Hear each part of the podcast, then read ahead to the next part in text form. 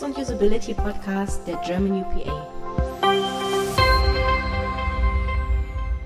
Heute mit Matthias C. Schröder. Hallo zum letzten UX und Usability Podcast in diesem Jahr. Man könnte auch sagen zu einem frühzeitigen UX-Feuerwerk.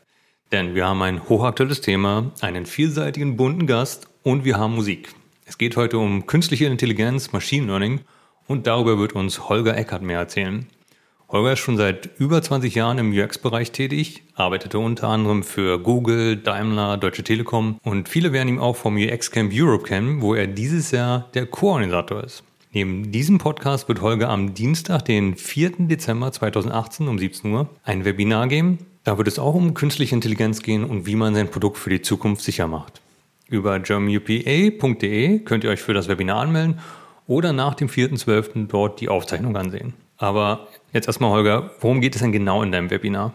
Im Prinzip die Frage, die gerade ganz viele Unternehmen umtreibt und mit der Fragestellung sind sie dann in der Vergangenheit schon öfter mal zu mir gekommen oder auch zu anderen Leuten in dem Bereich.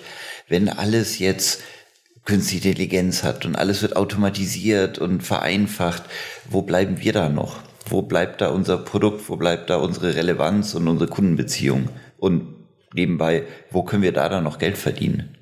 Und die Idee ist so ein bisschen, da gibt's ein, auf Englisch würde man sagen, Playbook, eine Anleitung, wie man sowas machen kann, wie man künstliche Intelligenz und Automatisierung in ein Produkt reinbringen kann. Und wenn man das macht, dann hat man das Produkt automatisch auch für die Zukunft sicher gemacht. Und wer sollte am Dienstag einschalten? An wen richtet sich das Webinar? Das ist ein Thema für alle, die Entwickler und Entwicklerinnen dieser Welt mal ganz kurz weghören. Wir sollten es nicht nur denen überlassen. Also wenn es darum geht, Algorithmen zu entwerfen oder, oder künstliche Intelligenz in ein Produkt reinzubringen, da sollten schon alle beteiligt sein. Das ist vor allem auch ein User Experience Thema, weil das beeinträchtigt oder das zeigt maßgeblich hinterher die Experience, die die Kunden haben werden. Dafür braucht es auch User Research und dafür braucht es alles. Jetzt stellt sich natürlich die Frage, wo kann ich als Product Manager oder User Researcher oder UX Designer das AI designen?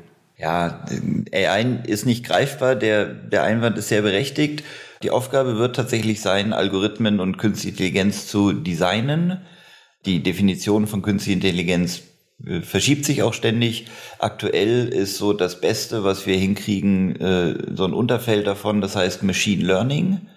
Das sind so diese ganzen TensorFlow und sonst was Algorithmen, die gerade immer wieder so gehypt werden. Das ist zum Beispiel eine Methodik, der Algorithmus steht fest, also TensorFlow zum Beispiel, äh, so, so ein Machine Learning, so ein, ist aufgebaut wie ein neuronales Netz. Aber der Algorithmus kann nur Sachen, die ich ihm vorher beigebracht habe. Das ist wie einem kleinen Kind, dem man sagt, das Runde da drüben, du gerade draufgetreten hast, das ist ein Ball. Und das machst du so oft, bis das Kind von sich aus weiß, aha, das ist ein Ball. Das heißt, sowas wird unsere Aufgabe sein als UX-Designer, als UX-Researcher. Ja, was wollen die Leute denn? Und in welcher Begrifflichkeit denken zum Beispiel Kunden? Und was muss man der Maschine beibringen, damit hinterher was rauskommt, was die Kunden auch nachvollziehen können und für sie wiederum Relevanz hat an der Stelle? Und wie bist du eigentlich auf das Thema AI gekommen? Was ist dein Background? Mein Background ist, ich habe ganz früher mal Multimedia Design studiert. Das war in den 90ern. Ich habe gelernt, wie man Multimedia CD-ROMs entwickelt. Eine sehr aussterbende oder schon lange ausgestorbene Gattung, sagen wir es mal so. Äh, Künstliche Intelligenz fand ich schon immer faszinierend. Lange halt mehr so in, in Science Fiction zu Hause. Dass es jetzt immer mehr Realität wird, finde ich großartig. Und habe dann immer mal wieder so Projekte gemacht, Produkte entworfen, wo das ein Thema mit war und habe dann auch angefangen, so mit den Entwicklerinnen und Entwicklern zum Beispiel, äh, ja, am Ende müsst ihr den Code machen, aber lass mich da mal mitmischen. Ich bin neugierig und das kann nur helfen. Und was sind da deine konkreten Aufgaben? Also speziell für, für Künstliche Intelligenz, User Research, ähm, Algorithmen entwerfen und Maschinen trainieren tatsächlich. Mhm. Das heißt auch so, wenn es für Machine Learning, du brauchst so ein, zum Beispiel ein Weg ist, du hast ein Datenset, du brauchst ein paar tausend Bilder und in den Bildern, du weißt vorher schon, ist da ein Hotdog drin oder nicht. Und so kannst du dann ein Machine Learning trainieren, damit das Machine Learning hinterher selber sagen kann, ist es ein Hotdog oder nicht im Bild. Sowas muss man mal machen. So, da muss man auch mal Bilder einkaufen und klassifizieren und solche Algorithmen füttern, bis die das können. Um das mal noch greifbarer zu machen, hast du ein Beispiel? Gibt es ein Projekt, an dem du gerade arbeitest? Äh, Habe ich, aber kann ich nicht laut sagen. ich kann es allgemein halten. Du kannst dir ein sehr teures Auto kaufen und mit dem kannst du reden. Und das war ich unter anderem. Und was waren da ganz konkret deine Aufgaben? In dem Fall, das ist dann so Machine Learning gekoppelt mit Sprachsteuerung. Wir haben erstmal, das ist dann auch wieder User Research gefragt. Wir haben äh, Leute eingeladen, Kunden von dieser Autofirma, sind mit denen äh, eine Stunde lang durch die Stadt und übers Land gefahren und haben einfach nur zugehört, und so, so ganz stupide mit dem Finger auf Teile im Auto gezeigt, auf, auf den Schaltknüppel. Wie nennst du das? Auf den Außenspiegel. Wie nennst du das? Die Leute sagen nicht immer der Begriff, der bei so einer Autofirma intern verwendet wird dafür. Die wissen nicht, was ein Drehdrücksteller ist oder solche Sachen. Dann äh, Anforderungen. Was, was sollen die Sprachsteuerung oder die Intelligenz im Auto kennen oder können? das war relativ eindeutig, was ist technisch machbar und von Kundenseite kam immer nur, wenn das geht, dann her damit. Das ist relativ simpel eigentlich. Die Kunst ist dann wieder, wie macht man diesen Zugang, wie macht man das Interface zwischen Kunden und dem Auto in dem Fall, die, die Sprachdialoge, welche Prompts würden die Kunden sagen, was soll dann vom Auto zurückkommen. Und dann, wenn man da mal so diese, dieses Interface hat, Kunde kann Auto die Intentionen mitteilen und Auto kann Rückmeldung geben, dann muss ja im Auto selber in dieser Logik Dinge passieren. Und da kommt dann wieder äh, Machine Learning und Künstliche Intelligenz ins Spiel. Und wie? Der Kunde sagt, mir ist zu warm. Worauf er oder sie hinaus will, ist, macht die Klimaanlage an. Ähm, das kann man direkt sagen. Viele Leute sagen das aber eher so indirekt, mir ist warm diese Verbindung, okay, wenn, wenn warm ist, dann äh, macht die Klimaanlage an. Das muss man so einer Maschine auch erstmal beibringen. Das ist wieder dieses, ich dreht mit einem kleinen Kind, bis es das verstanden hat. Früher hat man solche Sachen regelbasiert gemacht. Also ein, ein Algorithmus, der ist ein riesengroßes, wenn das, dann das. Mhm. Wenn man so, okay, wenn es zu warm ist, dann mach offensichtlich Klimaanlage an. Das ist aber endlich, weil dann kann die Maschine auch immer nur das, was du ihr beibringst äh, was du in dieses Regelwerk reingeschrieben hast. Mit Machine Learning kann sie am Anfang auch nicht mehr als das, was du ihr beibringst, aber sie kann dann mitlernen, wenn die Kunden immer sagen, mir ist warm und dabei eine gewisse Zieltemperatur zum Beispiel vor Augen haben. Oder wenn die Kunden sagen, mir ist warm und man weiß aber, draußen ist auch warm, macht die Klimaanlage an oder man weiß, draußen ist kalt, dann kann man auch nur das Fenster runter machen und dann wird das Auto auch kühl und man kann sogar noch ein bisschen Sprit sparen an der Stelle. Solche Sachen. Jetzt haben wir viel über Autos und Voice Interface gesprochen. Wo und wie kann denn künstliche Intelligenz bei Software, Webseiten, Apps und Web-Applikationen ins Spiel kommen? AI kommt überall da ins Spiel, wo du eigentlich feste Abläufe hast, die du automatisieren willst. Ähm, ein so ein Buzzword, was gerade äh, in solchen Kreisen immer wieder rumdiskutiert wird, ist, die Zukunft der Arbeit ist die Meta-Arbeit. Sobald du in deiner täglichen Arbeit zweimal das Gleiche machst, ist eigentlich schon falsch, dann solltest du anfangen, das zu automatisieren. Konkret bei einer Webseite kommt darauf an, was die Website machen können soll. Also wenn die Website die Kunden über deine Produkte informieren soll, dafür wirst du wahrscheinlich wenig AI brauchen. Wenn die Webseite Kundensupport abfangen soll, dass die Leute nicht immer sofort die Hotline anrufen, dann wird's wieder interessant. Oder wenn die Kunden über die Website der Firma schreiben oder per E-Mail schreiben, oft ist das dann so, im First-Level-Support geht es erstmal nur darum, was so reinkommt, zu klassifizieren zum Beispiel. Das ist eine Beschwerde, das, da geht es um einen Vertrag, da geht es um eine Rechnung, das muss an Abteilung A, das muss an Abteilung B. Sowas kann man einer Maschine beibringen und die macht es dann von alleine. Also es ist klar, dass sich die Berufsfelder des Researchers, Product Managers und Designers da ändern werden. Welche Skills benötige ich denn da in der Zukunft? Die wichtigsten Fähigkeiten sind die, die wir immer gebraucht haben. Empathie und gesunden Menschenverstand. Das wird sich auch nicht ändern.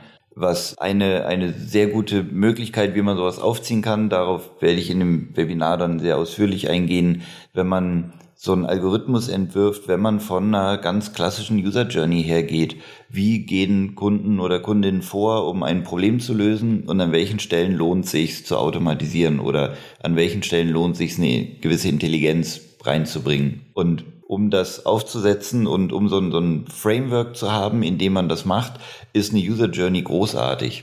Das heißt, sorry, um sowas kommen wir auch nicht drum rum, weiterhin User Journeys zu recherchieren und zu entwerfen. Kannst du dich eigentlich noch erinnern, als du das erste Mal mit einer künstlichen Intelligenz interagiert hast? Mein erster Kontaktpunkt war Elisa. Das ist ein Chatbot, lange bevor es Chatbots gab, das ist ein, ein sehr, sehr dummes Ding. Es ist aus den, ich glaube, frühen 80ern oder sowas. Äh, Textinterface, was nicht viel anders macht. Es geht nur auf Englisch und es ist überhaupt nicht intelligent eigentlich. Es nimmt nur das, was man eingegeben hat, formuliert es als Frage und spielt genau das zurück. Also ich gehe zu Elisa. Es gibt 100.000 Webseiten, wo so eine Implementierung von Elisa auch in JavaScript zu anzuschauen ist oder auszuprobieren ist. Ich schreibe rein, mir geht's heute nicht gut. Dann schreibt Elisa zurück, warum geht's dir nicht gut? Dann sage ich, weil mein Kollege stinkt. Und dann sagt Elisa, warum stinkt der Kollege? Und so geht das hin und her. Man, man kriegt keine Lösung mit Elisa hin. Es wird alles, was man da sagt, immer nur als Frage zurückspielen. Aber es ist hochgradig faszinierend. Es gab Untersuchungen dann damals, als Elisa entstanden ist, in der Psychologie zum Beispiel haben Patienten, die psychische Probleme oder die, die einfach nur Therapiebedarf hatten, vor so ein Ding gesetzt, haben denen vorher ganz deutlich gesagt, das ist eine Maschine, da ist kein Mensch dahinter, also waren da sehr transparent. Und nach einer halben Stunde haben sie gemeint, so, jetzt sind wir fertig. Und die Patienten so, oh, kann ich noch ein bisschen länger? Das ist cool hier mit dem, da hört mir mal jemand zu und sowas. Und das war so eins der ersten richtigen, ich sag mal, Intelligenz in Anführungszeichen, weil ne, die Definition verschiebt sich ständig. Dinge, die ich mal live ausprobiert habe. Da war ich noch klein und fand es sehr faszinierend. Und wenn ich nach der heutigen Podcast-Folge sage, ich möchte auch in das Thema eher einsteigen, hast du eine Empfehlung, wie man da reinkommt? Gute Frage. Ich bin da so ein bisschen reingerutscht, hatte äh, mal eine Zeit lang mit sehr schlauen Menschen zusammengearbeitet und mir da ganz viel abgeguckt weiß nicht, ob es außerhalb von, von Informatik, Studium oder sowas viel formelles Training dazu aktuell gibt. Wenn doch, ist schön, aber ich weiß es nicht. Also als Voraussetzung sollte man coden können. Äh, jein, also ist grundsätzlich, diese alte Leier sollten Designer äh, coden können. Ich sage immer ja, aber ich kann es auch und das ist dann auch eine, eine einfache Antwort, mhm. äh, muss man nicht können. Mhm eine, eine User Journey, wenn man ehrlich ist, wenn man so Prozesse Schritt für Schritt aufmalt, das ist schon fast eine Vorstufe von Coden. Also da muss, was zum Programmieren noch fehlt, ist, ein Computer denkt ein bisschen anders, das muss man einmal übersetzen und dann muss man englische äh, kurze Wörter schreiben, aus denen die Sprache besteht. Und dann hat man es eigentlich schon. So gesehen, man muss nicht programmieren können. Das heißt, als Einstieg in die Thematik empfiehlst du? Viel Lesen hilft. Es gibt äh, Podcasts darüber, äh, was ich, was ich, ja, was ich sehr empfehlen kann, das heißt The Future Thinkers Podcast. Mhm. Die haben am Anfang so äh, AI-Themen behandelt, mittlerweile drehen die völlig frei, mhm. aber großartig, also auf eine, auf eine sehr unterhaltsame und sehr faszinierende Art und Weise. Wenn in der Zukunft alles automatisiert wird, theoretisch, so ist die, die Hypothese zumindest, mhm. was passiert denn dann nicht nur mit der Menschheit, was passiert mit der Welt insgesamt? Sehr faszinierend. Kommen wir von einem Akronym zum nächsten, von AI zu UX, genauer gesagt zum UX Camp Europe. Du bist seit dem ersten UX Camp im Jahr 2009 dabei. Wer das Camp tatsächlich noch nicht kennt, kannst du das mal ganz kurz vorstellen? Was ist das UX Camp? Das UX Camp ist eine Unkonferenz oder ein Barcamp nennt man das auch. Das ist ein etabliertes Format. Zwei Tage lang eine Konferenz ohne geladene Gastvorträge oder Redner, Rednerinnen oder sowas sondern das ist so ein richtiges Community-Ding. Alle, die da sind, wenn sie Lust haben, können einen Vortrag machen oder können eine Diskussionsrunde machen oder sowas und sich da selber einbringen. Jeden Morgen, wenn alle da sind, dann entsteht erst das Programm. Dann ist so Hand hoch, wer, wer was mitgebracht hat und dann gibt's eine große äh, Tabelle, wie so, ein, wie so ein Stundenplan, wo, wo die Vorträge drauf verteilt werden. Es ist großartig. Das ist äh, zwei Tage im Juni in Berlin ungefähr immer 600 Leute. Also es ist in der Form oder in dem Format eine der größten Veranstaltungen in Europa. Und es ist alles ehrenamtlich. Es kostet auch nichts.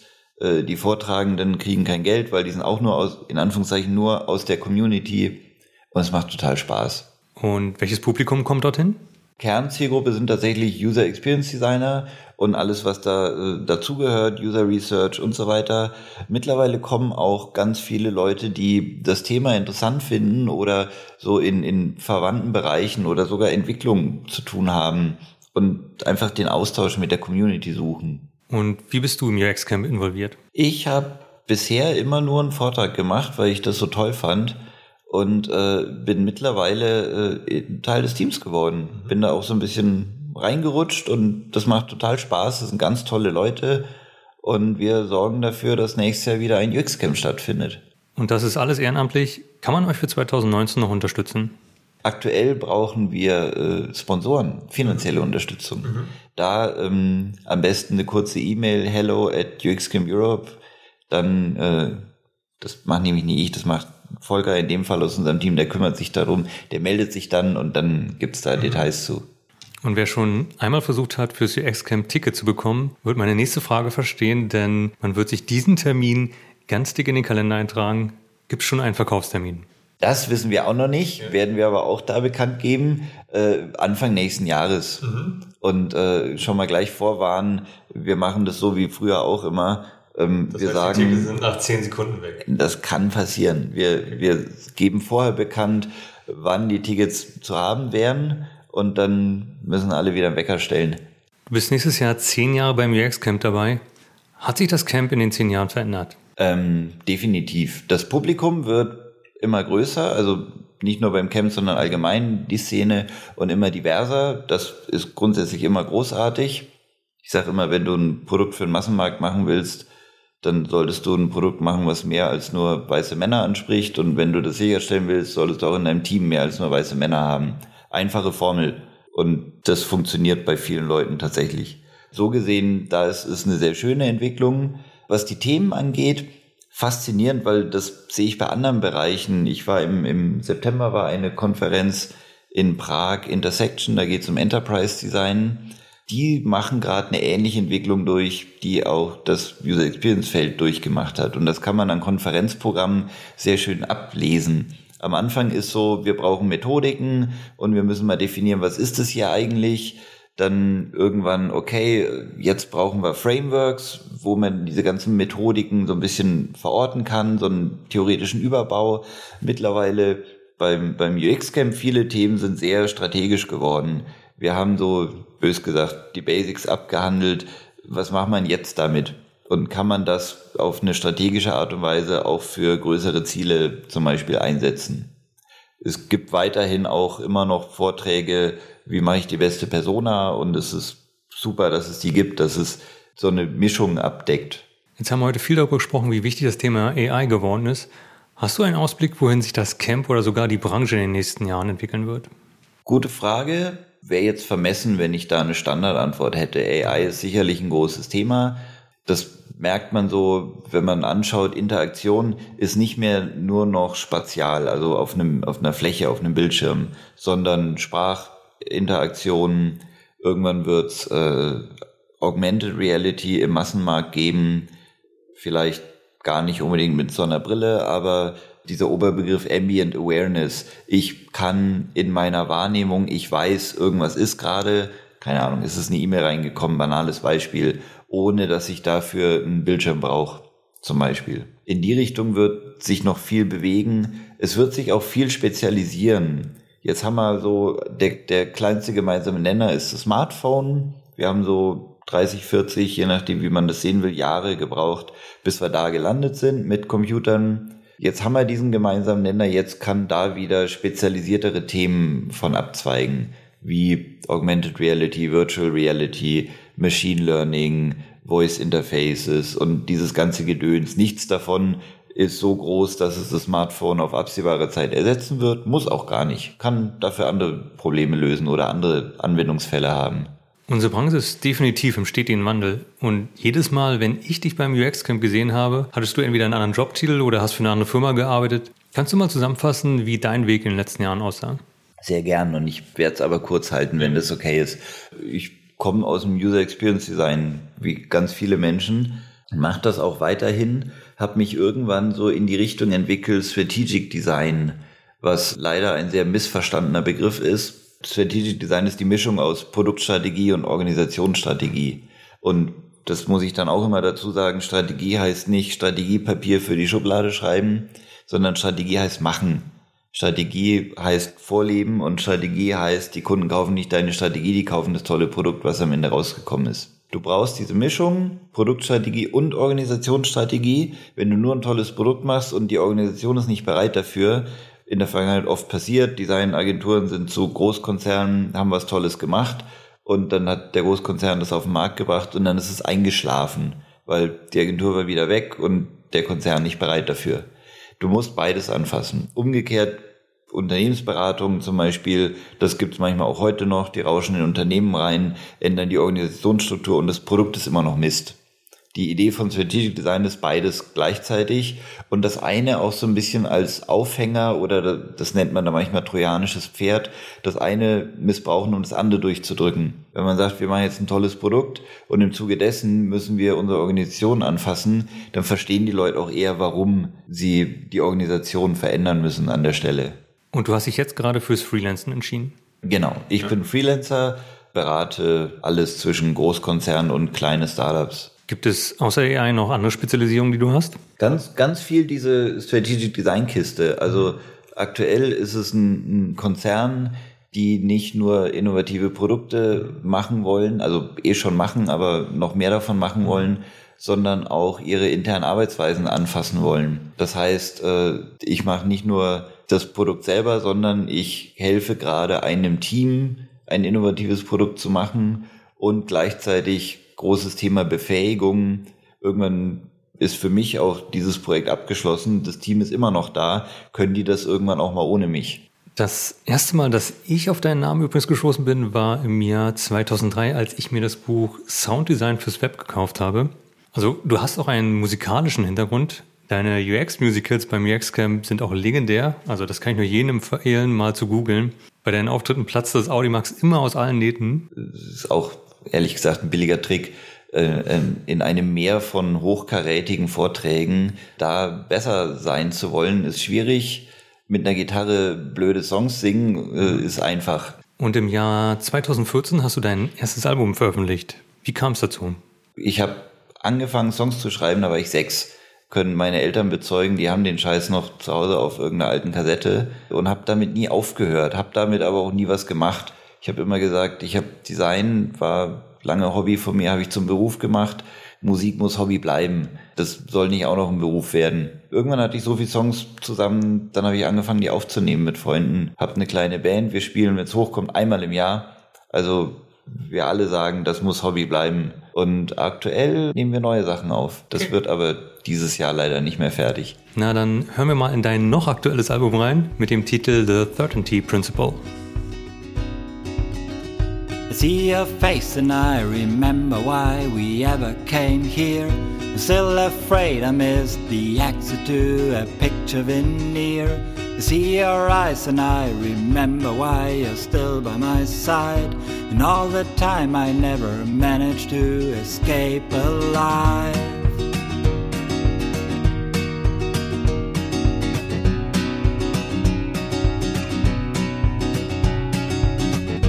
See a alive through the pinhole of my innermost scene. It's never quite the breakdown I remember in between. Every day I climb the outside to begin anew. I see your smile and I remember why I'm here with you. And I call you on the phone. And you write me in the night.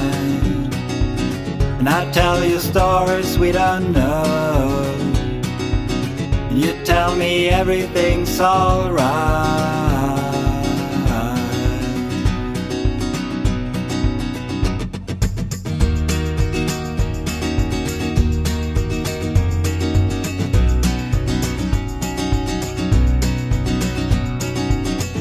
Among the calm and the simmering pick the sound as it lingers in my little street. I see your face and I remember why it's never enough. I feel your heart and I remember why we never gave up. And I call you on the phone. And you write me in the night. And I tell you stories we don't know. You tell me everything's alright.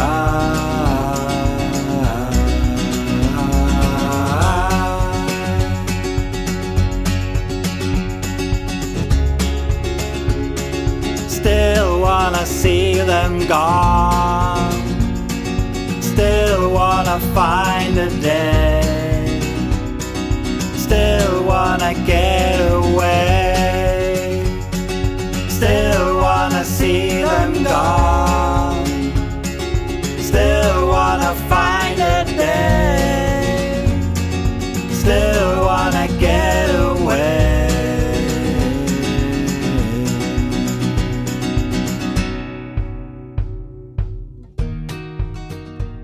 Hast gesagt, das Album ist über mehrere Jahre zusammengetragen. Gibt es trotzdem sowas wie einen roten Faden? Wenn ich ehrlich sein müsste, würde ich sagen, es ist sehr weinerliche Singer-Songwriter, voll mit Herzschmerz. Das trifft auf, ich sag mal, das Gros der Songs zu. Roter Faden ist Gitarre bei mir. Also alle Instrumente oder viele Instrumente spiele ich selber. Wenn ich es nicht kann, spielen es andere, natürlich Freunde. Aber Gitarre ist für mich das, wo auch ein Song immer anfängt. Wenn ich einen Song schreibe, ich habe erst eine Gitarre in der Hand, äh, habe damit eine Idee und danach entsteht der Rest drumherum. Und gibt es Künstler, die einen starken Einfluss auf dich haben und dich und deine Musik inspirieren? Ganz viel. Inspirieren heißt ja nicht unbedingt, dass man sich anmaßen will, äh, man wäre dem ebenbürtig oder sowas.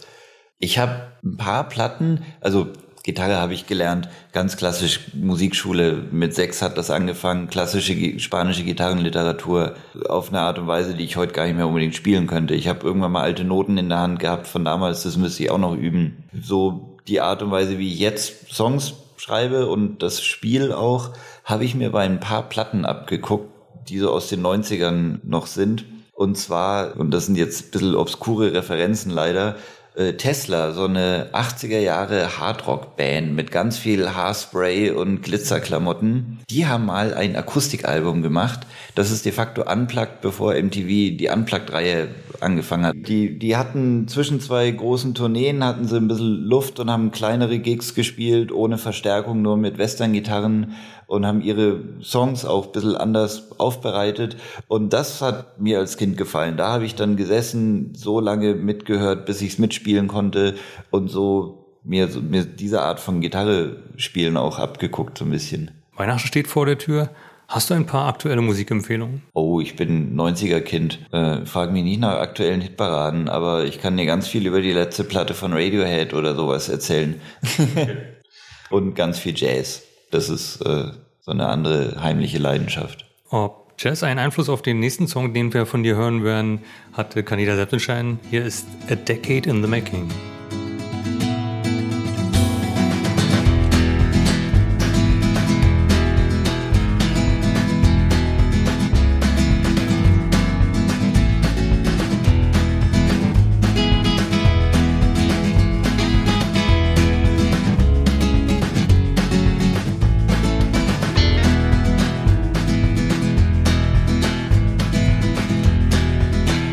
Come we are not afraid to savor every single day? We try and try to understand.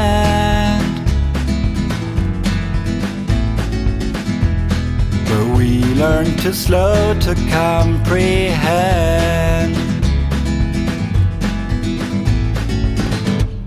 We know it's never there, and then we know it's hard to bear, and then we really know the best is everything.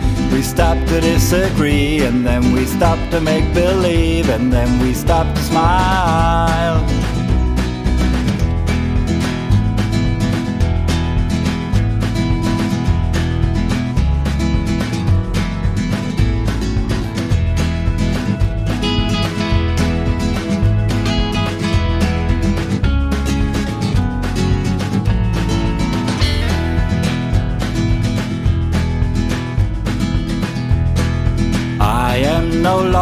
Get too afraid.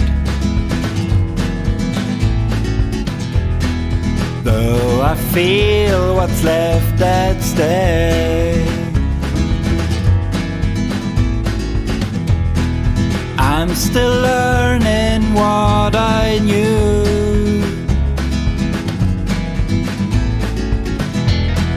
Still, I am hearing what I do.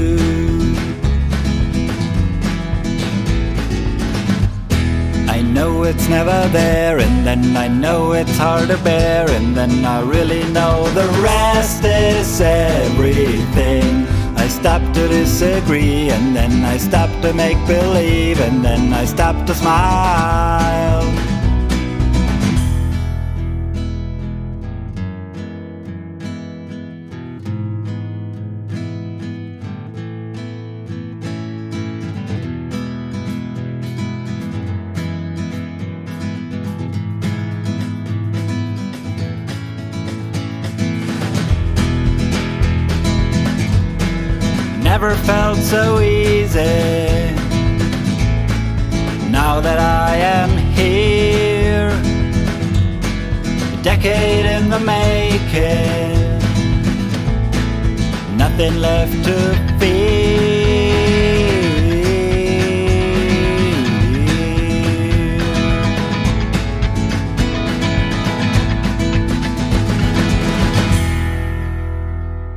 Frage drängt sich natürlich auf, wie lange war der Song in der Mache? Der Song gar nicht so sehr. Ähm, und stellenweise bereue ich es fast ein bisschen, wenn wir den live spielen. Und wie gesagt, das passiert nicht so oft, wie ich es gern würde, aber muss ja Hobby bleiben.